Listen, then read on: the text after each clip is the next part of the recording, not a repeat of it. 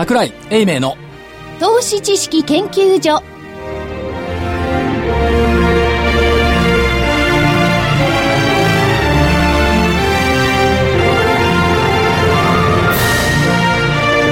皆さんこんにちは。こんにちは。桜井英明の投資知識研究所の時間です。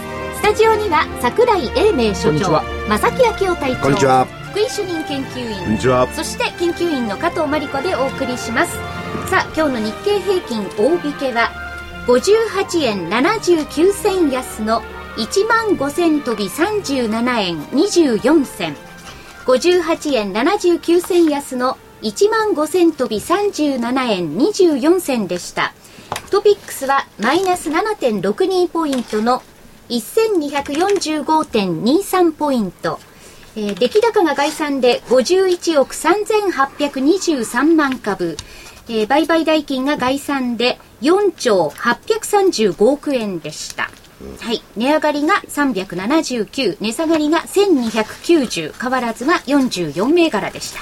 だいぶ戻りましたねですね。ね大変失礼いたしました。はいえーどうぞ先週先週出しました、見通しが、はい。はい下手ですよね。下手ですね自分で言うのもなんですが、下手ですよね。ですね上限1万4547円なんてぶっちぎりで抜けちゃってるじゃないですか。400円以上も上。はいはい読み間違い。うんだけどね、読み間違いだけど、昨日の段階で25日移動平均差からプラス9.35%ですよ。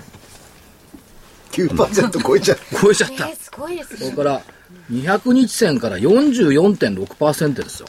でも普通40%が天井だとかってそうそうそう。おっしゃってましたよね。投資知識研究所が40%を一応天井とすると思ってますから、はいはいすごいところまで来ちゃってたんで、まあ、それがあって一服したっていうこともあるでしょうし、それからまあ、一服だと思うぞ。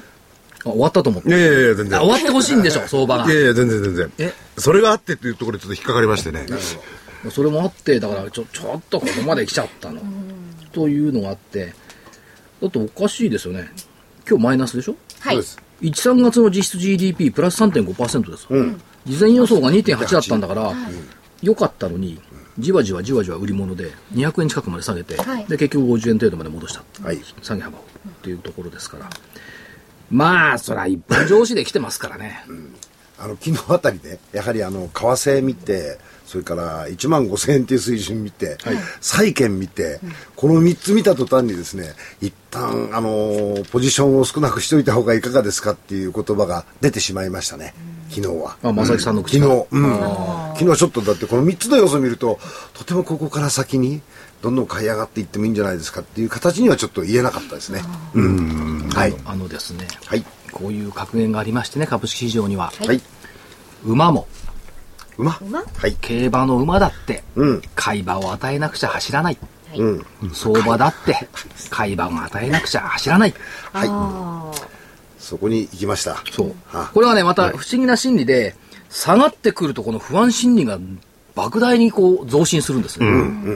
もう今日とか昨日とかこう、いろいろ市場関係者とか話聞いてると、新興市場真っ暗。はい、もう新興市場終わったんじゃないか。投げがどんどん出てくるんじゃないか。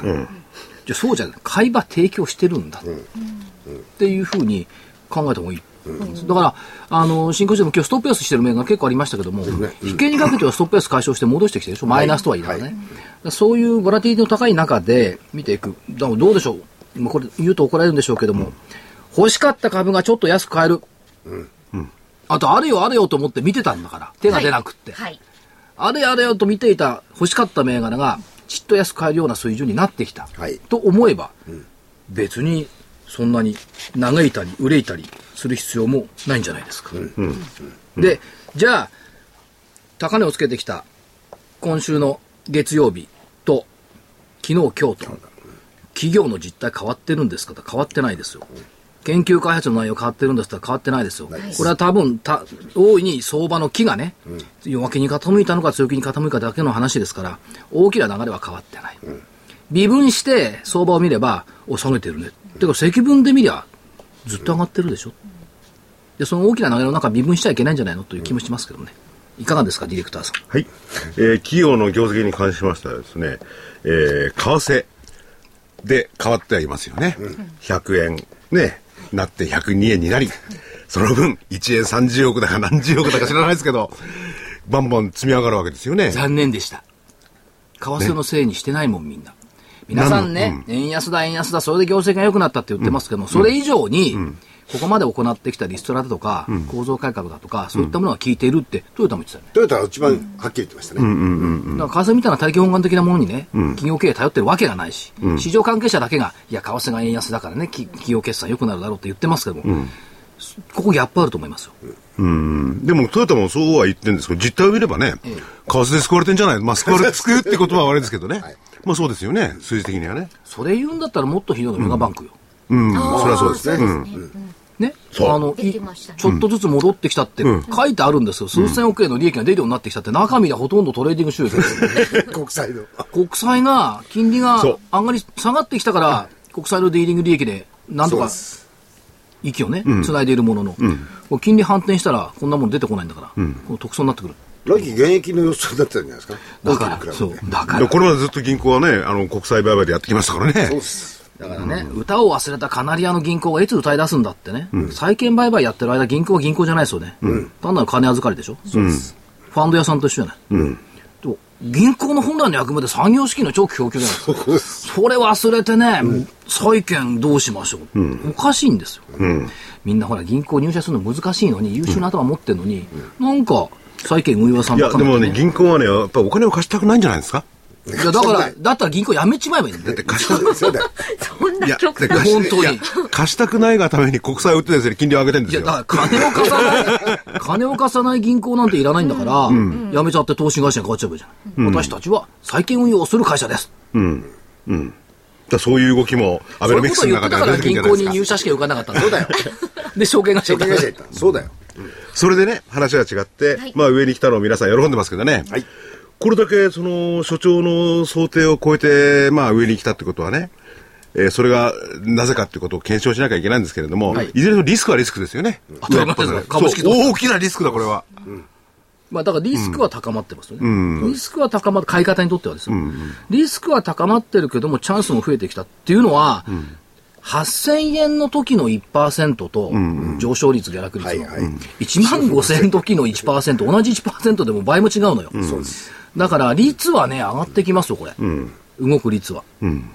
まあ上がってきますね。でも、それ、まあちょっと視点は違うんですけどね。はい外国人投資家にしてみればね、ドル高だ。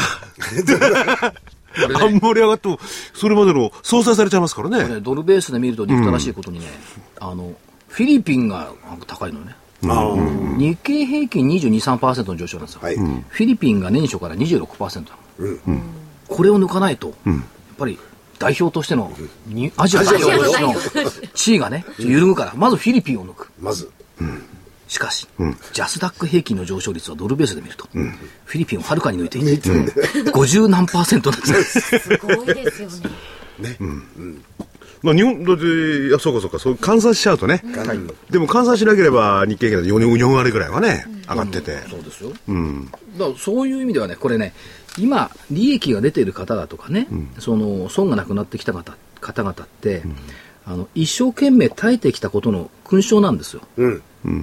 だって、もう株なんか嫌だっつって離れちゃった人は、ここで利益あんま取れてないわけですよ。うん、そうですね。ね、で今からちょっと行こうかなってこうなっちゃってるわけ。だから8000円から1万5000円の利益を取れず、ここからどうしようかなって思ってる方々は、まだ不安ですよね。だけど、耐えて耐えて、8000円のところも耐えて、7000円のところも耐えて、で、えーずっと耐えてきた方々にようやくご褒美が出たっていうのは今のこの上昇なんだから、そう思ってあげた方がいいんじゃない？あの個別株だとねなかなかできないんですけど投資信託なんかは積み立てができたでしょ、あの7000、8000のところがね、結構いいインパクトを作ってくれてまして3割とか4割の含み益を持っておられる方も相当いらっしゃいますよね、うん。だからそれはいいですけどね、その時に果たして安くなったから買いに出たかって、そこの問題ですよね。そうです、うん。だから個人の意思でもってやろうとすると難しいんで、機械的に毎月25日に買い付けてた、5万円とか、こういう人たちが非常に報われてるという、ね、これもありますね。額が同じなら安くなれば多くいっぱい買えるわけでおっしすね。ゃる通り。なんです、ええ。上がった時に大きいってことですよね。大きいですね、はい。いや、だから安い時に買っとけばね。そうそうです、一つ言っておきたいことは、日経平均採用銘柄の予想 PER、一株当たり利益の何倍まで買われてるかっていうのは、一か EPS 一株当たり利益が860円ぐらいなんですよ。今？今。そうするとねえ今予想ですか？今出てる予想。予想の EPS、はいはいはい。861円。そうするとね、1万8000円になったとしても PR って21倍なの。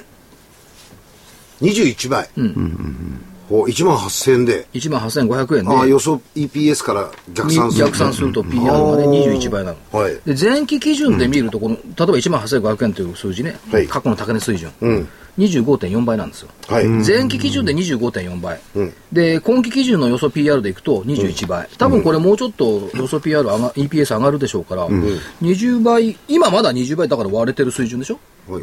17倍とか18倍でしょ、決して割高じゃない。指数はね、アメリカあたりは多分18ぐらいだし。ね。ですね。それでもあっちのちょっと割高の方出てきてますからね。それがちょっと日本とアメリカと違うんでしょうかね。違うでしょバイトにたたかだか30銘柄を相手にしてね、まあ、SP500 も一緒か、で指数で日経だって225しか相手にしてないから、いいんですけど、でもそういう水準なんですよ、だからあの慌てふためてどうするどうするって言ってる次元じゃない、と考えた方がいいと思います、なるほど、だってこれ、多分5月要請ですよ、ですねどう考えた。これよ5月要請だとすると所長の5月5月予想は？5月は下がる予想、3月高いから5月下がるのアノマリは今年通じてない、なりますね、はい、5月の要請基準1万3799円。これは大丈夫でしょうねだって130円、あ、130円ぐらいし、あ、1300円ですよ。桁を間違っちゃうぐらい上がってるってことですよね。でも5月はね、まだ2週間、そうです今日ありますからね。ありますその間に何が起こるか分かんないです。まあね。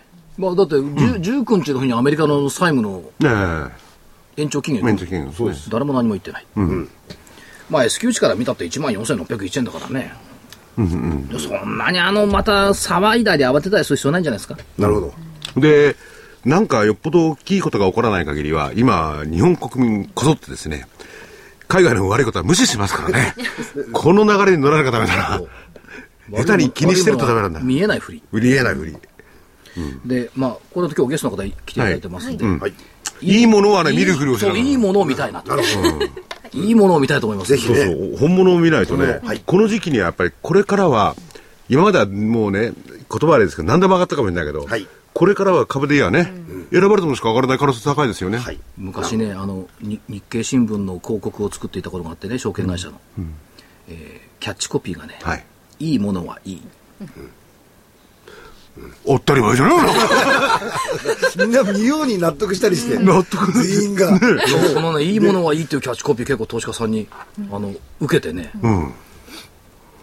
仕組みさんいくら売れたんだっけな。いいいいものはいいのキャッチコピーだけで500億ぐらい売れた、それで仕組みさえ作ったんですか？そう。か、証券会はさ、悪いものをいいって言うから、そこで。言わないよ。あ言わないか。いいものはいいで仕組みさえですか？そう。ちょっと抵抗があるわけではありますけどまあ。雨曇り後また晴れ。もう傘はいらないとかね。え、キャッチコピー。キャッチコピー。ですかあのねこの人がねことごとく邪魔したんですよ。これメリーのね展開を邪魔してたけどああ、そういうあの歴史がお二人の間にはあるんです紙面の向こうとこっちで戦ってた実は正木さんと私昔。そう。だお互い知らないけど。傘はいらない。今になってそれわかりますはいいですね。邪魔な広報担当がいるなと向こうで思ってたんですよ。ことごとく前を先手を打ってやったけど。いや、でもね、これからは、いいものはいいいいいものはいい。で、いい銘柄はね、本当の傘になりますよ。だから今日はいいものはいいと、やっぱり先手を打つ事業展開をされているように思える企業さんに来ていただきました。先手。誰ですか、それは？これから、後から言ってみましょう。はいそれではお知らせです。はい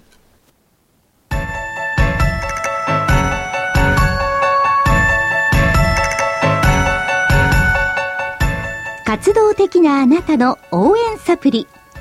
サプリ生活のグルコサミンコンドロイチンは年を取ると少なくなりがちなグルコサミンとコンドロイチンを無理なく補います。階段の上り下りや立ったり座ったりが気になる方やお散歩スポーツを楽しみたい方におすすめです。サプリ生活のグルコサミンコンドロイチンはグルコサミンの含有量が10粒あたり 1600mg コンドロイチンが 300mg と豊富です。300粒の1ヶ月分1本がラジオ日経特価で3980円3ヶ月分3本セットがやはりラジオ日経特価で1万800円さらにお得な6本セットも同じくラジオ日経特価で1万8000円。いずれもお届けには送料500円がかかります。ラジオ日経だけが特別価格でお届けするサプリ生活のグルコサミンコントロイチン。お求めは03-3583-8300 03-3583-8300ラジオ日経事業部まで。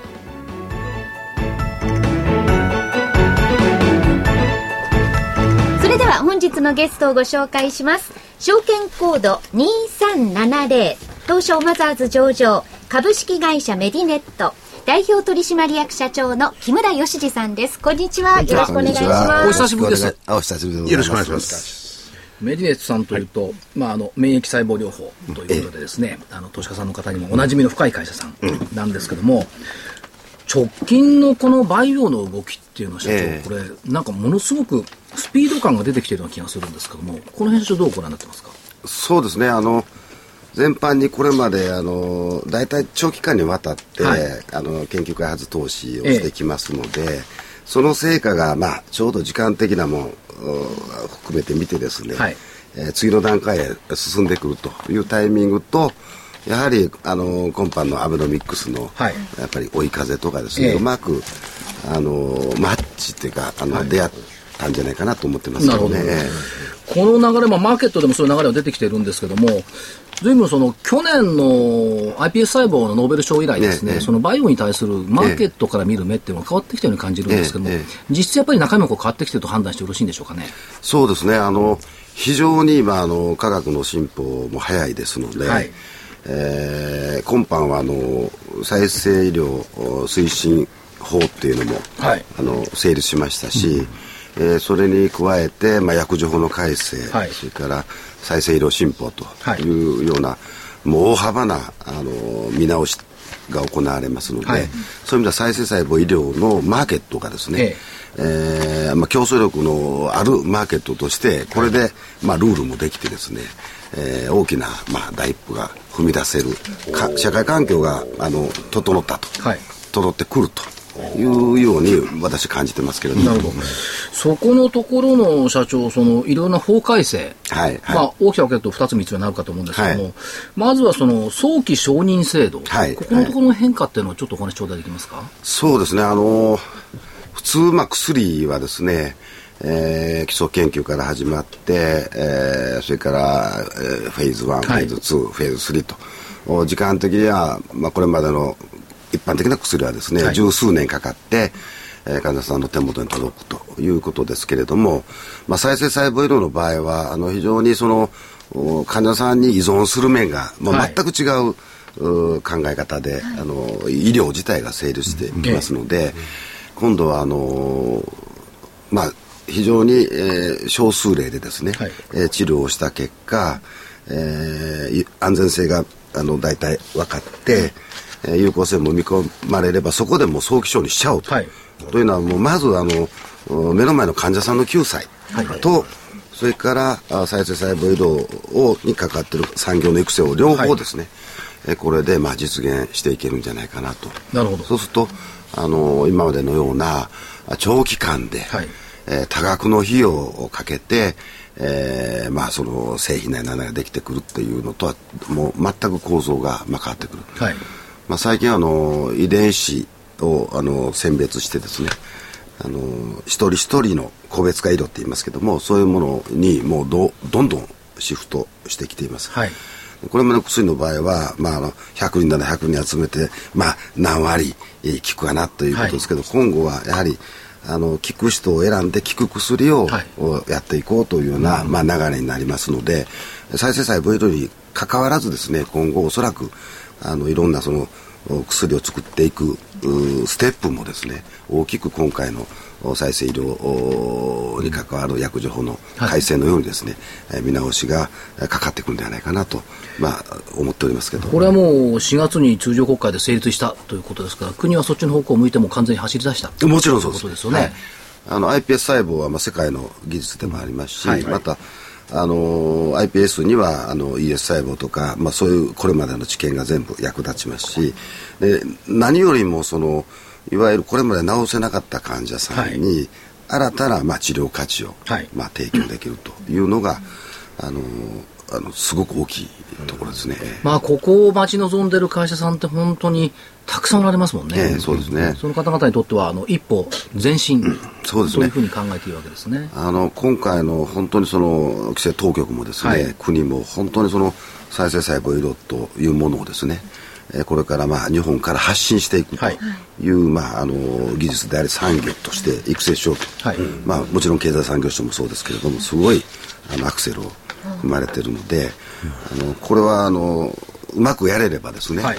えー日本が再生細胞医療の、まあ、ある意味開発拠点なり、発信拠点とはい。して、あのー世界と戦えるあの分野になるんではないかなと思ってます。この法律、ね、再生医療推進法ですか、はい。はい。これは例えば海外、アメリカなんかと比べても先進的な内容を盛り込んだ法律なんですか？えっとね、あのー基本的まあええ。今回、あのーまず成立したのはですね、基本的な再生医療を国として、えーアクセル踏みましょうとはいい。う基本法案で、えーそれをもう施策として薬事法の改正と再生医療新法というのはできるんですけれども、あのーまあ、各国ですね、アメリカもヨーロッパもそれなりに、あのー仕組みとしては、えー早期承認のようなそのファストトラックのものがあるんですけれども、実際の患者救済と産業が早く商品出せるというものことについてはできていないんですね。できていないんだ。はい。はい。だから、これが、あのー実効性あるものとして、えーまあ、あのスタートすればですね、本当にその世界に先駆けて日本が、あの再生細胞の特性を踏まえた形で、新たな承認基準を、あの世界に向けて発信していくと。いうことにもなるんではとないいうかなことはこれ社長、トップランナーの立場についたと見ていいんですか、ああのそう見てもらっていいと思います、ほら、だから先手打ってるじゃないですか。なるほど。先手打ってる企業軍。これでね、ごめんなさい。あの、日本にいっぱい製薬会社があるじゃないですか。ええ。まあいろいろ海外と提携したりとか、はい。大手のさん、これちょっと話が違っちゃうんですけれども、こういう分野を研究してるとか、大手もあるんですか？当然やってるでしょうね。あの最近はね、あのすごい活発にあの動きが出て最近ですか？あの、まあ、あの、非常に、あの、まあ、これまでからね、注目はされておるんですけれども、普通の一般薬の薬のそ、あの、ビジネスモデルと違うんですね。生ものを扱いますから。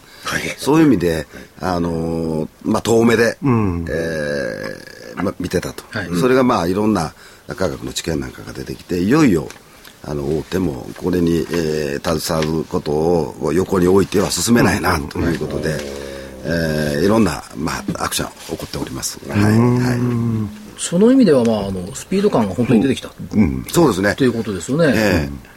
あのとりわけ今度のあの再生医療新法ですね、はい。はい。これはまあ我々こう14年も15年も前からあの細胞をあの加工するとはい。いうことについて、あの品質基準だとか管理体制とかいろんなものをですね、まあ、先駆けて、あのノウハウを培ってきましたけれどもそれはまあこういうあのいろんなところから細胞加工を受託するとい。う場合に、そのノウハウがなかったらできないそうですよね。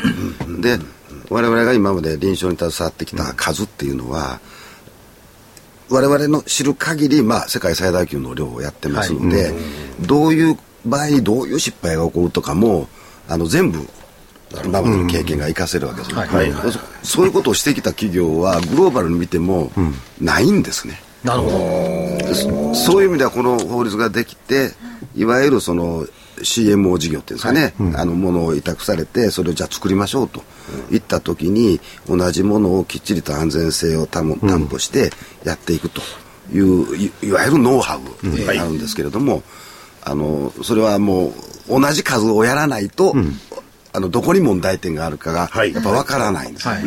あの生もんですから、はい。そういう意味では、この法律のおかげで我々もあの大きな一歩を踏み出せる、あのチャンスが来たなと、らこれまでの投資が生きてくるねとはい。いうことですね。社社長はね、上品だから、大手もやってる、やり始めたかもしれないけど、俺たちのね、これまでやってきた、ね、お金をつぎ込んでやってきたものが全部特区として残ってんだと、今更やったって追いつけないよって 言うとは思ったらそうは言わないですね。上品だなやっぱり。そんな傲慢なことは決しておっしゃらない。謙虚にね、やっぱねそれ、だ、だこの細胞加工受託業っていうのは、はい。だこれまさに、メディネットさんのためにあるような。いや、仕組みいろいろ会社はね あの、うんやはりその 患者さんの治療にはい使うっていうのは、当然安全性をきっちりええ。担保しないといけませんし、そういう意味では、あの、そもそもあの法制度があるなしに関わらずですよ、はい。私たちもきっちり、おやりになってきたまあやっていったんですね。で、まあ、あの、一方では、そもそも同じ、薬と同じようなステップを踏んで、えー承認されていくっていうのは、それは、あの、企業も多額の負担を強いられるし、え患者さんにとっても、お10年も15年もかかって、えー治療に使え、それぐらいかけてしか使えないということは、目の前の救済もできないとそいう。の薬って10年前に研究された薬が治験を10年15年やってようやく10年前のレベルのものがこう与えられるっていう発想になっちゃいますよね割と。基本的にはそうですね、ええ。薬の場合は、まあと途中で変わったもんね。15年ぐらい前に見つかったものをずっと薬にしていって、えーまあ、やるわけですね。そうすると今度、最近の科学の進歩のリズムとですね、あの薬事開発の技術が合わなくなってくる。ので、そういう意味でもあのそこらをうまく合わせていって、あの患者さんにとってもできるだけ安い薬が企業にとっても低価格で開発できる、うある意味システムが、あのできてくるというのは、まあ、ごくあの当たり前のことかと思うのでそれをできるだけ早く日本が、まあ、あやる。また再生細胞医療においてはもう実効性が出たということでもう大いに、まあ、期待しているところですからね。それとどうでしょうその例えば薬を作るとかですね、新しいせ、えー薬品ですとかそういったものの薬を作っていく力のある企業っていうのはこれ世界中で見ると日本のレベルとはどのあたりにいるんでしょでもアジアではもう新薬作るは唯一日唯一本だけですね、はい。ええあとまあアメリカヨーロッパはもちろんでそうですけれども、はい。はいだからやっぱり今後のあの次の21世紀22世紀っていうのは、まあ、もうどなたも経済の方おっしゃってますけどやはりアジアがはい。マーケットの大きな位置を占めるということからいくとですねあの日本のプレゼンスはあ今からまあ本当にもう10年ぐらいの、はい。おそれこそお政治の舵取りでですね大きく、まああの前へ行けるか、はい。小さく前へ行けるかどっちにしろ前へ行けるんじゃないかなという後ろに行くことはなくて、はい。ちょっと進むかたくさん進むか、ですね。でも前の方には向かっているんだ。そうですね。っていうことですよね。まあ、政治がそれをね、押してくれて、まあ、国を挙げていろいろ支援していくということで、で、今までの研究成果、まあええ僕は詳しくはじゃない特許も含めてね、はい。やっとそれが回収できるような窓口さ、戸口にさすがあったということですよね。そういうことですね、えで、その、えー、で木村社長のところは蓄積がすごいんですよね。えあのまあ 蓄積がすごいと言いますかね、あの14年前からこの事業を始めてるんですけどその頃にまあこういうものに着目する企業はなかったんですね、でまあそれですからもうしょうがないんですよ自分たちで 調達して自分たちで必要な研究はい。をやるなり、あの大学の先生もご協力い。ただくなりしてやるしかなかったもんですから、あのまあまあその分はあのある意味、えー投資した分が今度知財として、はい。えー残ってきてると、なるほど。いうようなあいわゆる知財会計っていう見方をするとですね、そういう形に、えーうまくあの内部留保できてきてるので、それをまあ今度は生かしてですね、えー企業の競争力に、えーしていくということになるかと思います。我々マーケットから見ていると、その研究開発費っていうのはものすごいたくさんお金がかかってですね、ええ。でその分、まあ企業決算から見ていくと、あずいぶんコストかかるなっていう発想をしてたんですけども、しかしそうはいえ、それが実は、今度知財という財産になって、そうですね。たたくさん研究開発の、まあ、コストかかった会社っていうのは、そのリターンも結構大きいと見ていいかもしれないですね。あの基本的にはまあ当たり外れも当然あるんですけれども、あのよくあの米国と日本の研究費の比較なんか言われますけど、はい。やはりあのたくさん投資して、えーる方がそれだけ知財に乗り換わってる可能性がありますので、あの開発をしないというところがあるとしたらそれはまあなかなかそのおまあ中長期的に見ればですね、えー厳しいものになっていくんじゃないかなと。でそれがね、なかなかその知的財産ですかね、はい。額として表せないんでね。そうですね。それをどうカウントしていいか、まあ投資家の方々なんていうのはね、ええ。困っちゃうと思うんですけどね。そうですね。いやこれアナリストも評価できないと思います。まあ、これ、うん。あの確かに評価はもうすごくしにくいですね、うん、ただまあ再生細胞医療っていうのはあのいわゆる特許っていう分かりやすい部分と、ノウハウというものすごいあの時間のかかるものがあって、どちらかというとあの細胞を作るっていうのはノウハウがかなりいるんです。だから、まあ、その辺の蓄積は確実に、まあ、競争力になってきますし、それ今度は特許取ってきたものもですね、あの我々は狙ってたプラットフォームのところを取ってきてますので、例えばそのエレクトロポレーション技術っていうのは、あの今あのもう細胞にもですね遺伝子を導入するっていう時代ももうすごく活発になってきてますけれどもおメッセンジャー RNA も含めてですねいろんなそのそういう導入技術これはもうおアジアの権利はまあ我々が持ってたりしますしね、そういう意味ではそのいろんなそういう研究されてる海外の先生方も含めて、これを使いたいんだと、はい、いうことで逆に私たちも一緒にやっていきましょうと。い。うようなことが自然に今作られてくると。社長あの経済産業省の,、えー、出しているデータで見ていくと例えばその再生医療の将来市場予測なんかを出してるじゃないですか、えー、2012年、まあ、周辺産業を含めて260億の市場が2020年に1900億でしょ、うん、2030年に1兆6000億に伸びちゃうっていう、うん、そういうスピード感ですよね。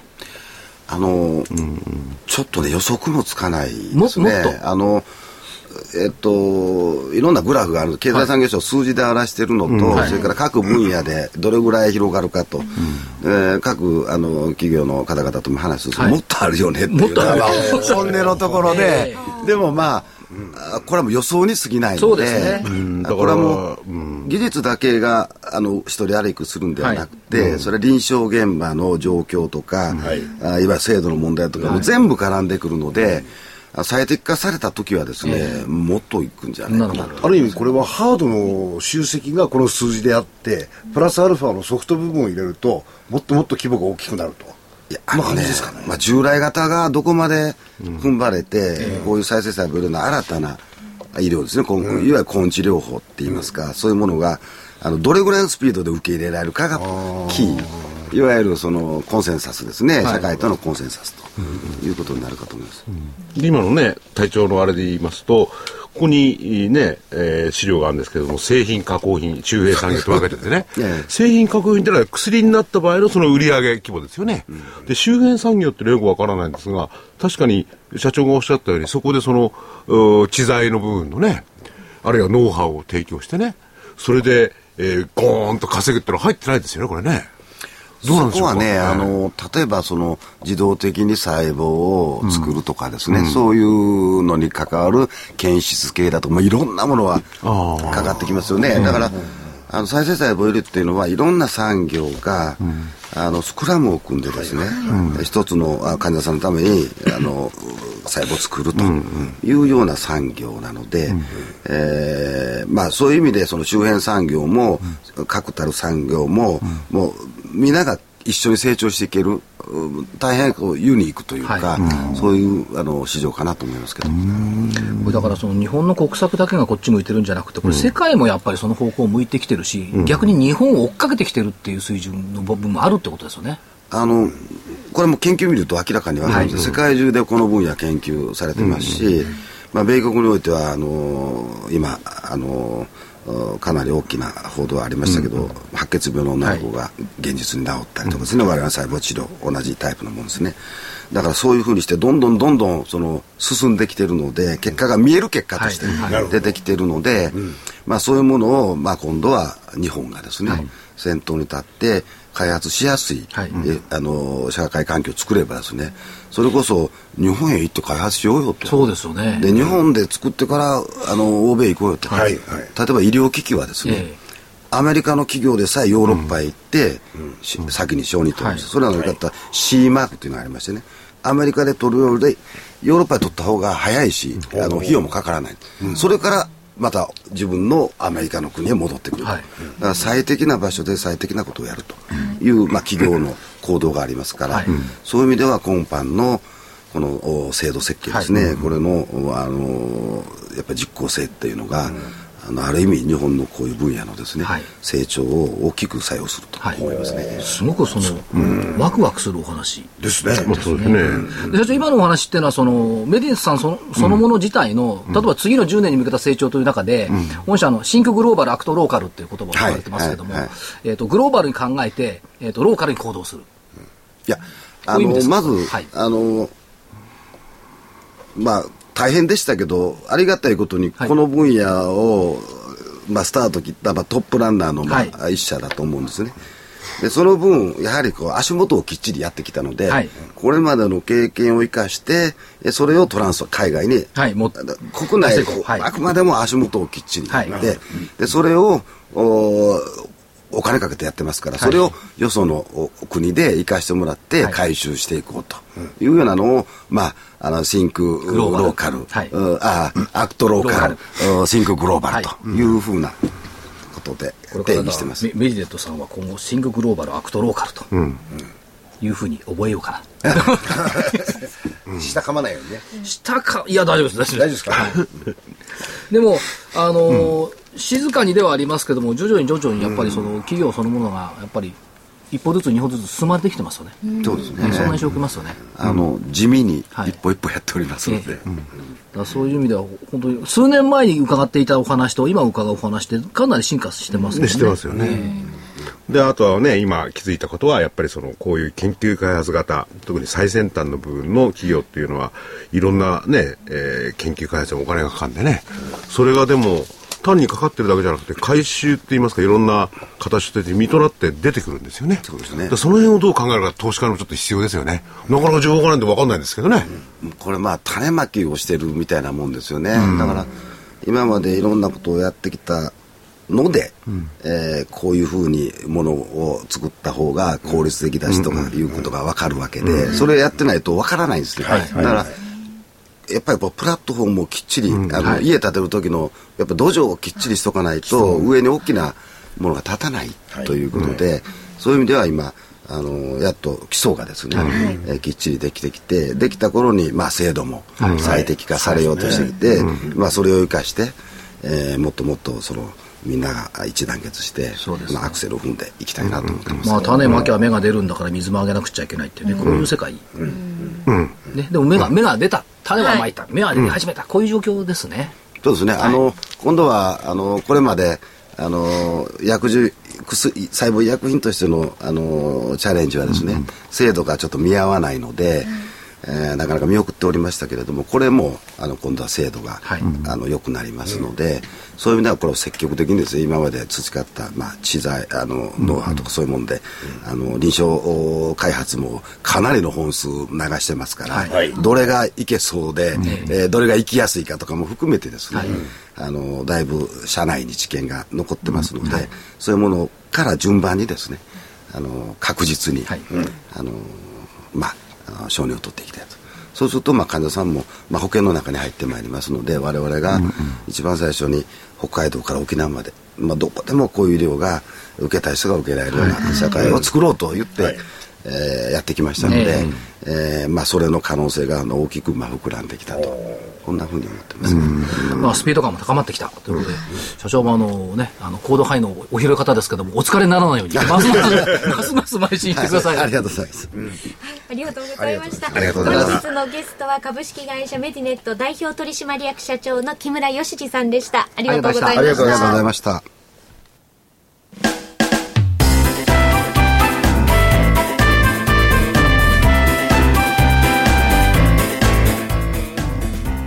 花粉症の皆様に嬉しいお知らせです。花粉症で長年悩んでいた医師が自分のために開発した花粉症対策商品ポレノンは花粉が体の中に入る前にブロックする体にも優しい商品です。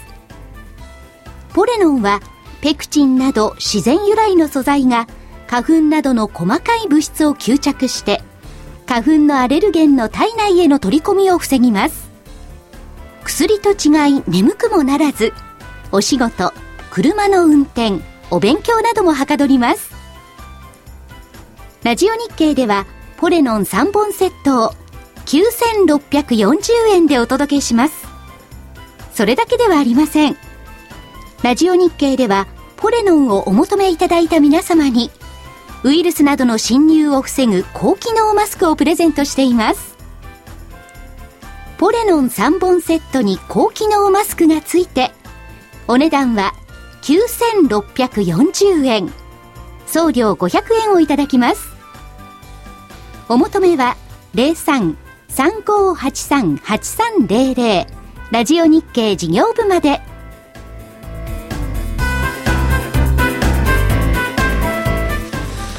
は櫻井所長スケジュールからお願いいたします。今日が16日ですよね。はい。明日が17日、えっ、と。あれ、下げの得意日じゃなかったでしたっけ？あ あ、一日？早くお、下げ止まりじゃなかったっけ？下げ止まりか、はい。下げの得意日じゃない得意日じゃなくて。なんか株下がってほしいの？違いますよ違います。なんかそういうこう下がるんだよなっていうそうそうそう。記憶がありまして。はいそうえーと、機械受注でしょ？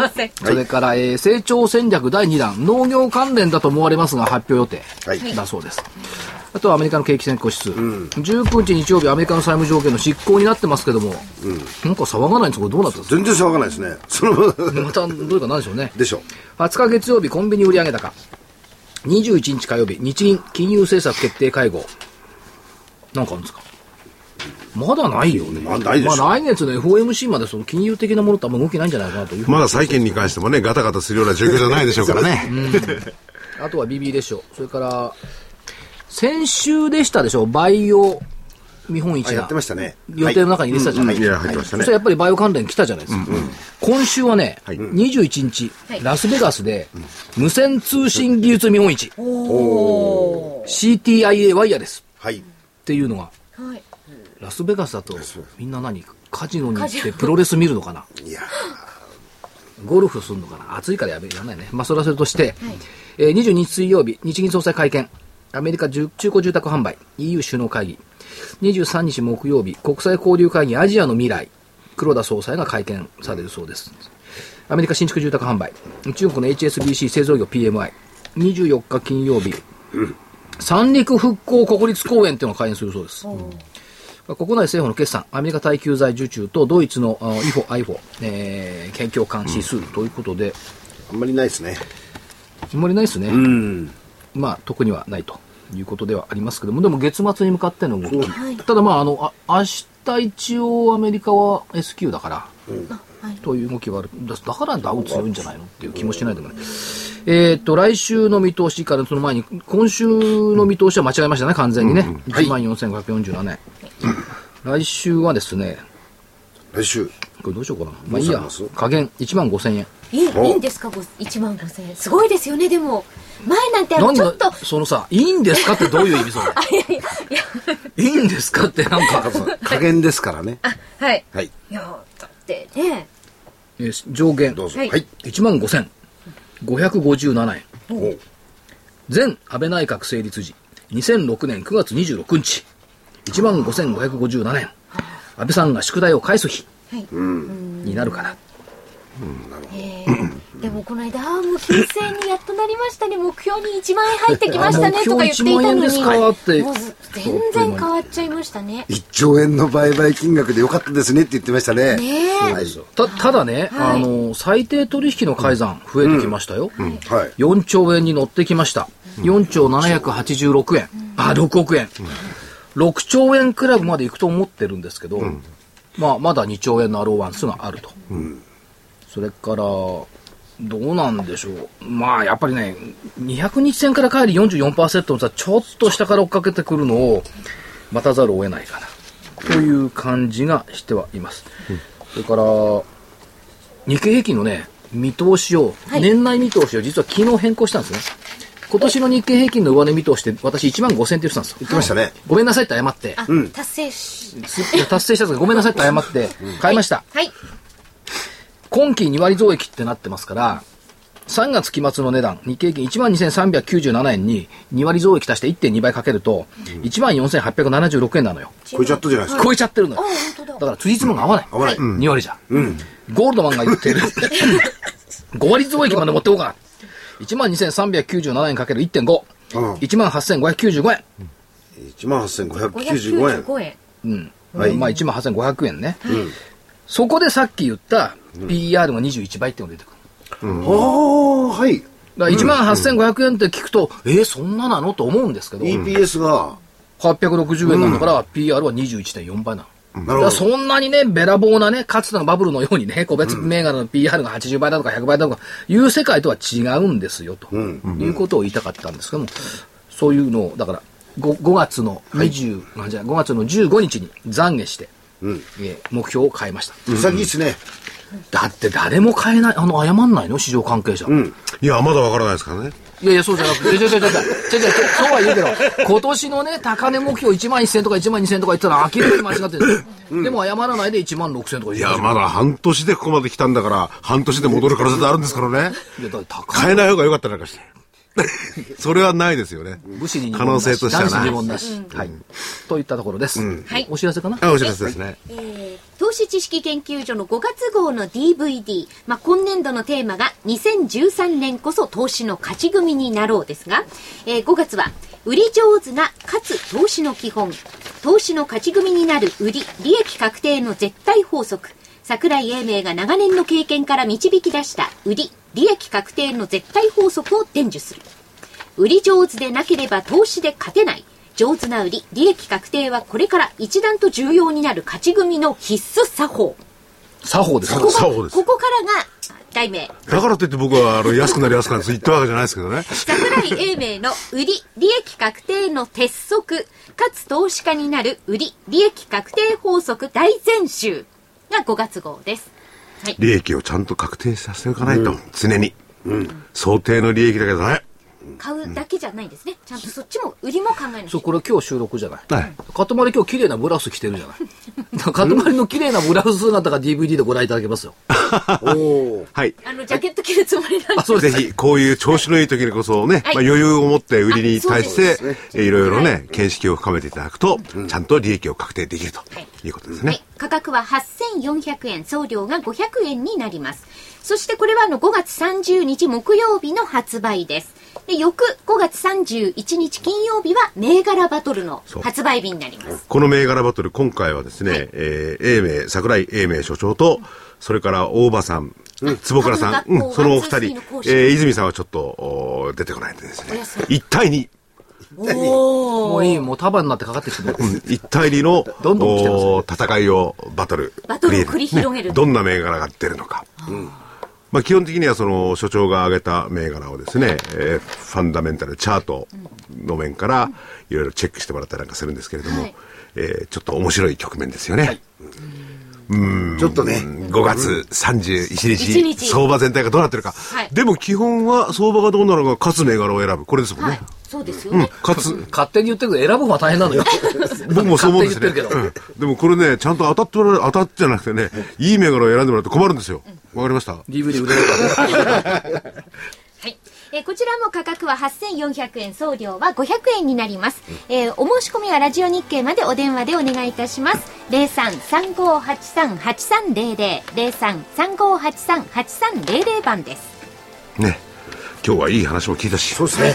あの、お礼を一つ。はいえっと、本が、また重版になりました。あら、すごいですね。3回目の増刷。うん。で、はい紀ノ国屋新宿本店投資部門3週連続1位だったんですよああ、投資部門ですか。投資部門だけでなんか文学とかそっちの部門でも言ってほしいな。いやじゃあいずれ文学でも まあ皆様のおかげでねはい。ということでね、もうそろそろお時間ですね。はいはい。はい。